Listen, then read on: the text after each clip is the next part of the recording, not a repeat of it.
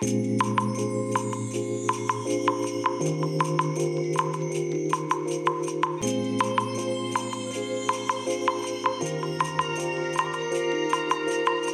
いおはようございます。本日はですね3月24日金曜日でございます。車の中の気温は19.5度ですね。いや今日はねかなり暖かいというかもうちょっとね暑いぐらいの感覚になっておりますね、うん、え天気はね晴れですね。まだね昨日の雨の影響がね若干ですけどまだ路面が濡れてるところがね結構ありまして。えー、その影響で雲もね、まだ多少残ってるような、そんな感じですけども、まあ今見える雲はね、もう雨雲というよりかは、山の方にね、雨雲らしきものがうっすらと見えますけども、それ以外は、あの、空高いところにね、ある雲ですね。はい。いやー、今日もね、ものすごく暑くなるんでしょうね、きっとね。うん。全くね、困ったもんですよね。こんなにね、暑く、急激に暑くなるのはね。で、多分ですね、これだけ気温がね、またドンと上がってくるとなると、桜の開花はどうなるんでしょうかね。なんか昨日かな来られたお客様が言ってたんですけど、もう桜がね、だいぶつもびがね、大きくなってきて、いつ咲いてもおかしくないなっていうような、えー、そんな状況になってましたよ、なんて話をね、伺ったんですけどね。まあでも今年も桜の花をね、えー、撮影する、まあそういう機会はね、ほとんどないんだろうなと。毎年ね、なんかこの桜の時期ってね、撮影行ってる余裕がないんですよね。あの、時間的余裕と体力的余裕と、あと健康的な余裕と 精神的な余裕っていうのがね、まあ要はもう全部ないよっていうね、まあそういうお話になってくるんですけどね。で、まあ体調という意味ではですね、実はあの、この間の水曜日ですね、まああの、私お仕事お休みだったわけですけど、昨日、おとといですか。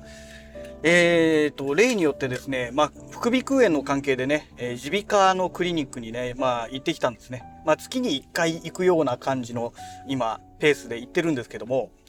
でね、えー、今回ね、えー、対応していただいたのがね、えー、私のこの副鼻腔炎の手術2年前かな、えやってもらった、あの若先生の方にやってもらったんですね、息子さんの方ですね、えに見てもらったんですけども、そしたらね、まあ、要はもう、1年ぐらいなるのかなもうそろそろ。あの、またね、この薬をもらいに行くために通い始めてですね。で、要はね、まあ花粉がすごく飛んでるからということで、3年前ですね、ちょうど3年前に検査した時には、えー、まあ、この花粉症のね、恐れは全くないと。もう微塵もありませんというふうに診断されたんですよ、血液検査してね。えー、なんですけど、まあ3年経過しているということもあって、で、あとはね、まあ今年は特に花粉がめちゃくちゃすごいらしいんですよ、先生曰くね。えー、ですので、もしかしたら、ね、あの、アレルギーが出始めてるかもしれないってことで、で、今回ね、副鼻腔炎のその抗生物質ですね、治すための抗生物質ではなくて、えー、花粉アレルギーのね、まあ、薬を出しましょうってことだったんですよ。まあ、先生曰く眠くならない薬ででしかも効果としてはかなり微妙な微妙なって言うとあれで微力なね、えー、効果しかない、えー、まあ、薬ですっていうことで、まあ、試しにねそれを3週間処方しますとで3週間飲んでみて様子見てくださいということでね2種類の薬をもらったんですよ。一つがね本当にねちっちゃなね粒の薬ですね錠剤ですねでこれはまあ毎日朝1錠飲んでくださいと。で、それ以外にね、なんか鼻にね、シュッて、なんかね、なんだろう、スポイト、スポイトじゃないんですけど、スポイトみたいな感じでシュッて鼻に空気を送り込む、なんかその時にね、粉末状の薬かなんかが一緒に出るみたいで、えー、それを両鼻にやってくださいというね、えー、なんかそんな薬をね、4週間分、それはね、えー、処方されたんですけども、多分ね、1本が2週間分あるので、えー、まあそれで3週間っていうのができなかったんでしょうね。で、4週間分もらったんですけども、え、朝と夜やってくださいってことなんですね。で、水曜日の日の夜に早速ね、まあ薬はね、木曜日昨日から飲み始めたんですけども、あの錠剤の方はですね、その鼻にシュッてやる方はね、えー、水曜日の夜、一昨日の夜から始めたんですね。で、一昨日の夜やって、すぐね、効果が出たんですよ。鼻水がね、出なくなったんですよね。で、まあもちろんね、あの、昨日の朝もやって、で、昨日の夜もやったんですけども、えっ、ー、とね、今ね、朝起きると、っていうかもう夜寝てる間にね、要はこれ副鼻腔炎の関係ですよね。鼻水が出ることによって、ね、この頭痛が起きるんですよ。で、それがね、水曜日の夜からですよ。頭痛が起きてないんですよ。ええー、と思って。これもしかしたらなんだけど、まあ、副鼻腔炎そのものは治ってないけれども、このね、この鼻水の原因は副鼻腔炎ではなくて、花粉症なんじゃないのかなっていうね。だからこの花粉症のこのアレルギーを抑えるね、えー、アレルギー反応を抑える薬が効いてきてるんじゃないのかなと思ってね。もうそうとしか考えられないわけですよ。だ多分ここで血液検査をやると、多分スギ花粉かなんかで反応するんじゃないのかなと思うんですよね。いや、これは参ったなと思ってね、ついに私も花粉アレルギーの仲間入りを果たしてしまうのかと思ってね、ちょっとね、実はこの昨日あたりからね、憂鬱な気分になってる状態です。まあもちろん今朝もね、あの錠剤の薬飲んできて、えー、両穴、鼻のね、両穴にね、シュッシュってこうやってきたわけなんですけども、あの、シュッシュってやった後にね、ちょっとね、鼻の奥の方でね、この鼻水がね、ふーって動いていくのがわかるんですよ。だからね、まあもうほぼ間違いなく効いてるんだろうなっていうのがもう体感的に分かってるわけですよ。ねえ。いや、困ったなぁと思ってね、今までね、何十年も何十年とか、要はもう50年ですよ。50年ね、花粉アレルギーからずっとね、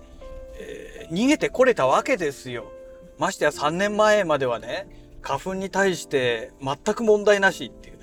で、その、ロー先生の方ですね。えー、ロー先生の方からも、あの、3年間は間違いなく花粉症にはならないから、太鼓判を押すよって言われて、あ、そうですかっていう話を3年前に聞いてですね。で、その3年後に花粉かもしれない症状がこう出てくるっていうのはね、いやー、もうね、勘弁してくださいよっていうね、今もうほんとそういう気分です。ねで、まあね、この花粉とはまた関係ない話になるんですけど、昨日ね、書類の整理をね、散々やってまして、で、まあ、テーブルのね、カウンターのところでお客さんと接客するためのね、カウンターがあるんですけど、カウンターのところで椅子に座るのめんどくさいからもう立ったままね、作業してたんですよ。で、カウンターに資料を置いて、こう、仕分けの作業をしてたんですね、書類のね。で、当然ね、そうすると首が下を向くじゃないですか、顔がね。そしたらね、あの、ものすごい首に負担がかかっていたみたいで、2時間ぐらいやってたのかな、あの作業。だからね、今日はもう昨日の夜からっていうかもう昨日作業してる最中から首痛かったんですけども、この右側のね、首と肩のあたりがね、痛くて痛くてですね、あの、肩こり、首こりのひどいやつこれ下手するといわゆる筋肉痛なんじゃないのかなって思うぐらいね、体がね、もうボロボロに今なってまして、で、いや、ほんとそんなことだったらね、昨日はね、本当は湯船に使ってね、ゆっくりとね、この肩を、肩首のね、この疲れをね、癒してやるべきだったんですけども、えっ、ー、とね、0AD っていうね、Windows の無料のソフトがあるんですよ。Windows 対応の無料のソフト。海外のね、ソフトなんですけど、